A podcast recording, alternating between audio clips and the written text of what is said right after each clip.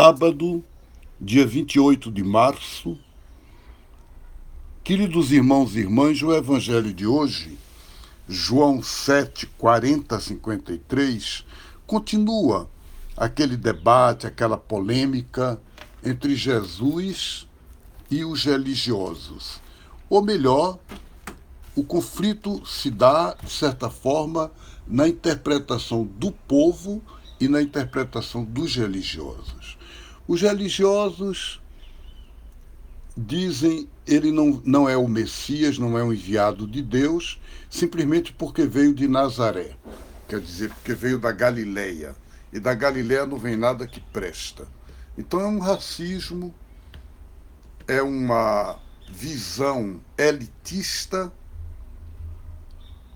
e os argumentos do povo é de que Jesus é um profeta, é de que de fato Deus está falando a eles através de Jesus. E aí tem um doutor da lei, um fariseu chamado Nicodemos, que pergunta: escuta, vocês na lei, vocês condenam alguém sem escutar, sem dar ocasião à pessoa de se defender? É interessante porque o Nicodemos ele propõe o diálogo. Mas o poder religioso, ele se sente dono da verdade. Ele não quer escutar ninguém.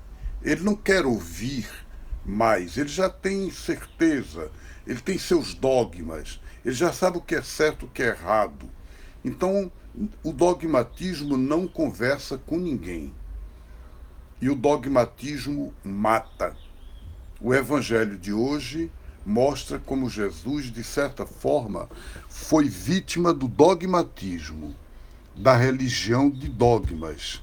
O dogma, a verdade, ela pode ser um instrumento bom, mas ela é relativo. O que é o dogma é a expressão de uma verdade. Por exemplo, a Igreja Católica diz: na Eucaristia, o pão é transformado no corpo de Cristo e o vinho do sangue de Cristo. E na Idade Média, isso se chamou transubstanciação. Então, isso é o dogma. Digamos que outra pessoa de outra igreja não queira essa forma de falar e diga: Eu creio na presença de Jesus na Eucaristia, eu creio que o pão representa a presença de Jesus, mas eu não gosto dessa fórmula. Nem por isso ele pode ser condenado. Quer dizer, a gente tem que compreender que o importante é a verdade e não a minha expressão da verdade, a minha forma de falar a verdade. E o que aconteceu foi que muitas vezes a Igreja Católica e também igrejas evangélicas absolutizaram uma forma de falar a verdade. Isso é o dogmatismo. Então, o que Jesus pede da gente, o que Deus nos indica, é dizer a verdade é Deus, nós estamos no caminho, ninguém é dono da verdade, então a gente não vai se dividir por causa de expressões da verdade. A gente vai caminhar juntos, ouvindo o outro, tentando aprender uns com os outros e sabendo que o mais importante é o amor. Um grande abraço a vocês, Deus abençoe e até amanhã, se Deus quiser.